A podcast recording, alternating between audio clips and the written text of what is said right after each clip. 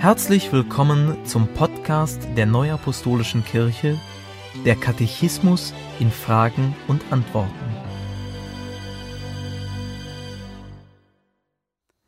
Heute beschäftigen wir uns mit den Fragen 531 bis 548 aus dem Kapitel 9 Das Leben nach dem Tod. Gibt es ein Weiterleben nach dem Tod? Ja, der Mensch ist sowohl ein leibliches als auch ein geistiges Wesen. Er ist eine Einheit von Leib, Seele und Geist. Der Leib des Menschen ist sterblich, er unterliegt der Vergänglichkeit. Er ist von Erde genommen und wird wieder zu Erde. Dagegen leben Seele und Geist auch nach dem leiblichen Tod weiter, sind also unsterblich. Die Personalität des Menschen, das Wesentliche, was ihn ausmacht, was er erlebt, empfunden, geglaubt und gedacht hat, bleibt also nach dem leiblichen Tod erhalten. Denn Gott hat den Menschen zur Unvergänglichkeit geschaffen und ihn zum Abbild seines eigenen Wesens gemacht. Weisheit 2, Vers 23.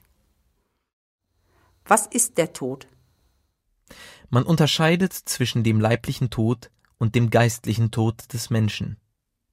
Der leibliche Tod bedeutet das Ende des Erdenlebens.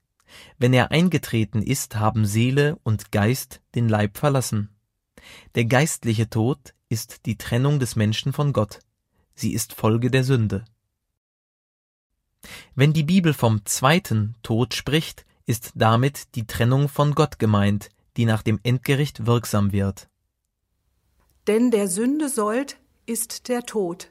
Die Gabe Gottes aber ist das ewige Leben in Christus Jesus, unserem Herrn. Römer 6, Vers 23. Was ist in der Bibel auch noch unter Tod zu verstehen? In der Bibel wird mit Tod auch die gottwidrige Macht bezeichnet, die leibliches und geistiges Leben bedroht und zerstören will. So wird in der Offenbarung des Johannes der Tod bildlich als Person beschrieben. Und ich sah und siehe ein fahles Pferd, und der darauf saß, dessen Name war der Tod, und die Hölle folgte ihm nach. Offenbarung 6, Vers 8. Wer hat Macht über den Tod? Der dreieinige Gott ist Herr über Leben und Tod. Jesus Christus hat durch seine Auferstehung den Tod besiegt. Damit hat er dem Menschen den Zugang zum ewigen Leben ermöglicht. Christus Jesus, der dem Tode die Macht genommen und das Leben und ein unvergängliches Wesen ans Licht gebracht hat, durch das Evangelium. 2. Timotheus 1, Vers 10. Welche Bedeutung hat die Auferstehung Jesu Christi? Die Auferstehung Jesu Christi ist Grundlage für die Auferstehung der Toten. Da er auferstanden ist, werden die Toten auch auferstehen. Die einen zum ewigen Leben, die anderen zu ewiger Schmach und Schande. Daniel 12, Vers 2. Siehe, ich sage euch ein Geheimnis. Wir werden nicht alle entschlafen, wir werden aber alle verwandelt werden, und das plötzlich in einem Augenblick zur Zeit der letzten Posaune. Denn es wird die Posaune erschallen und die Toten werden auferstehen unverweslich und wir werden verwandelt werden. 1. Korinther 15, Vers 51 und 52. Gibt es Hinweise auf das Weiterleben nach dem Tod in der Heiligen Schrift? Ein Weiterleben nach dem leiblichen Tod wird schon im Alten Testament angedeutet. Im Neuen Testament wird es mehrfach bezeugt.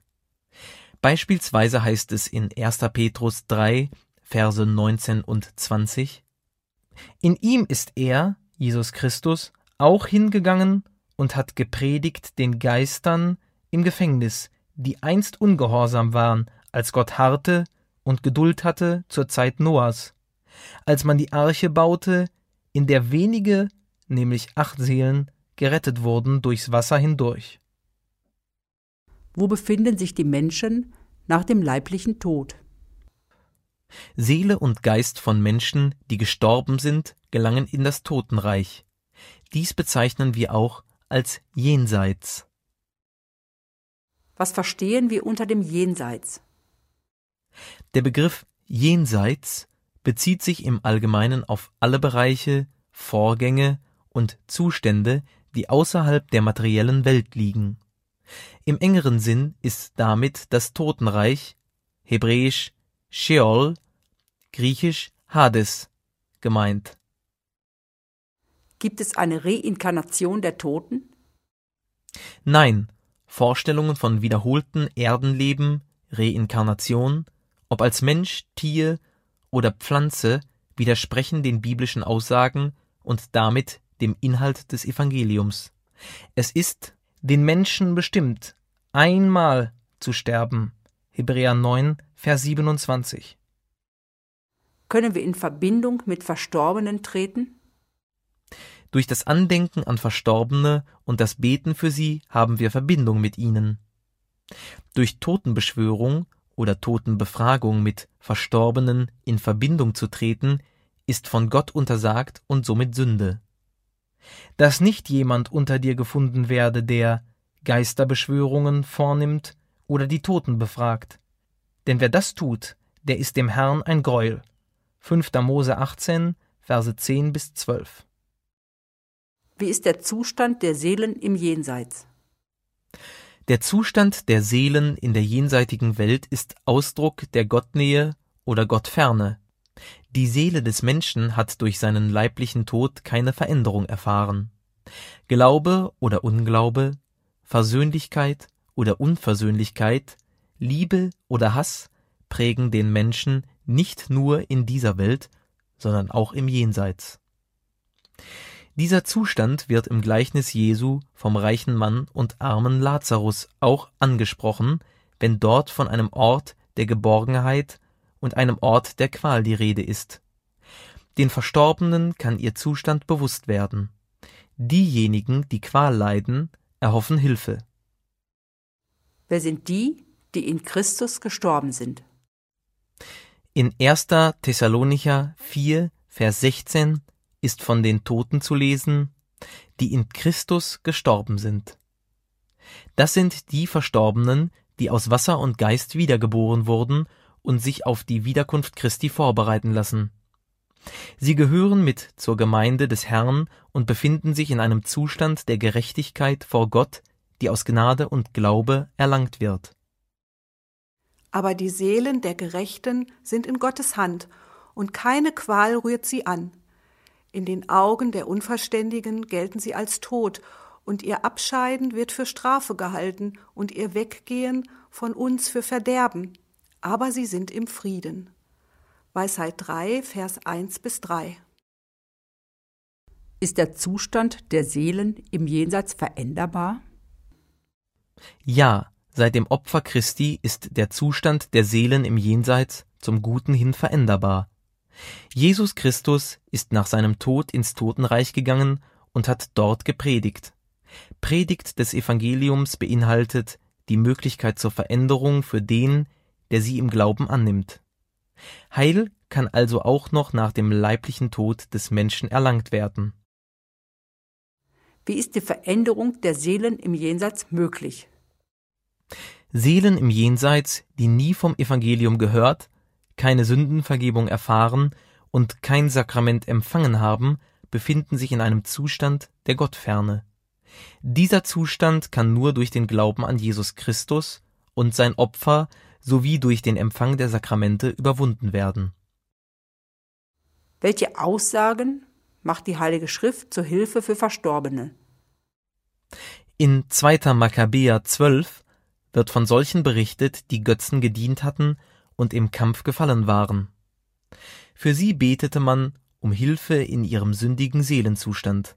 Es wurde Geld gesammelt, mit dem Opfertiere für ein Sühneopfer gekauft werden sollten. Biblischer Ausgangspunkt für die Sakramentspendung für Verstorbene ist 1. Korinther 15, Vers 29. In Korinth wurden Lebende für Tote getauft. Diese Praxis wurde von den Aposteln der Neuzeit wieder aufgenommen. Es entwickelten sich die heute üblichen Gottesdienste für die Entschlafenen. Können wir dem Verstorbenen eine Hilfe zum Heil sein? Ja, wir können für unerlöste Seelen fürbittend eintreten und den Herrn bitten, er möge ihnen helfen. Ebenso können wir darum beten, dass die Seelen zum Glauben an Jesus Christus gelangen und dafür aufgeschlossen und bereit sind, das Heil anzunehmen, das Gott ihnen schenken will. Da die Toten und die Lebenden in Christus eine Gemeinschaft bilden, werden sie im Jenseits wie im Diesseits im Sinn Christi wirken, also Fürbitte für Unerlöste einlegen. Erlösung selbst jedoch geschieht allein durch Jesus Christus. Worin besteht die Heilsvermittlung an Verstorbene? Jesus Christus ist Herr über Tote und Lebende. Es liegt im Willen Gottes, dass allen Menschen geholfen wird. Dies geschieht durch die Predigt, die Sakramente und die Vergebung der Sünden. Dazu ist der Glaube an Jesus Christus unerlässlich. Dies gilt für Tote und Lebende gleichermaßen.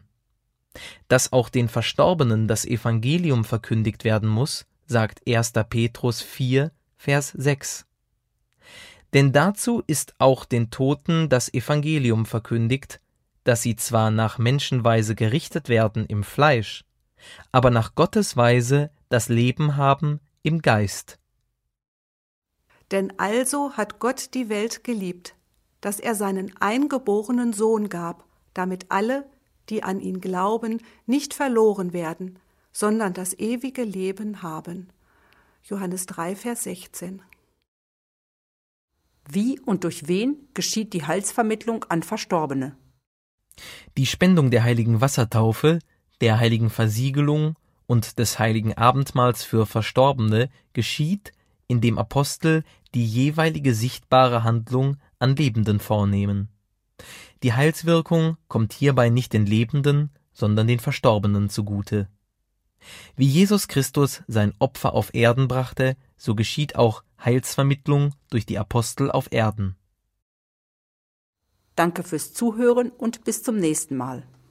Dies ist ein Podcast-Angebot der Neuapostolischen Kirche. Weitere Informationen finden Sie im Internet unter www.nak.org.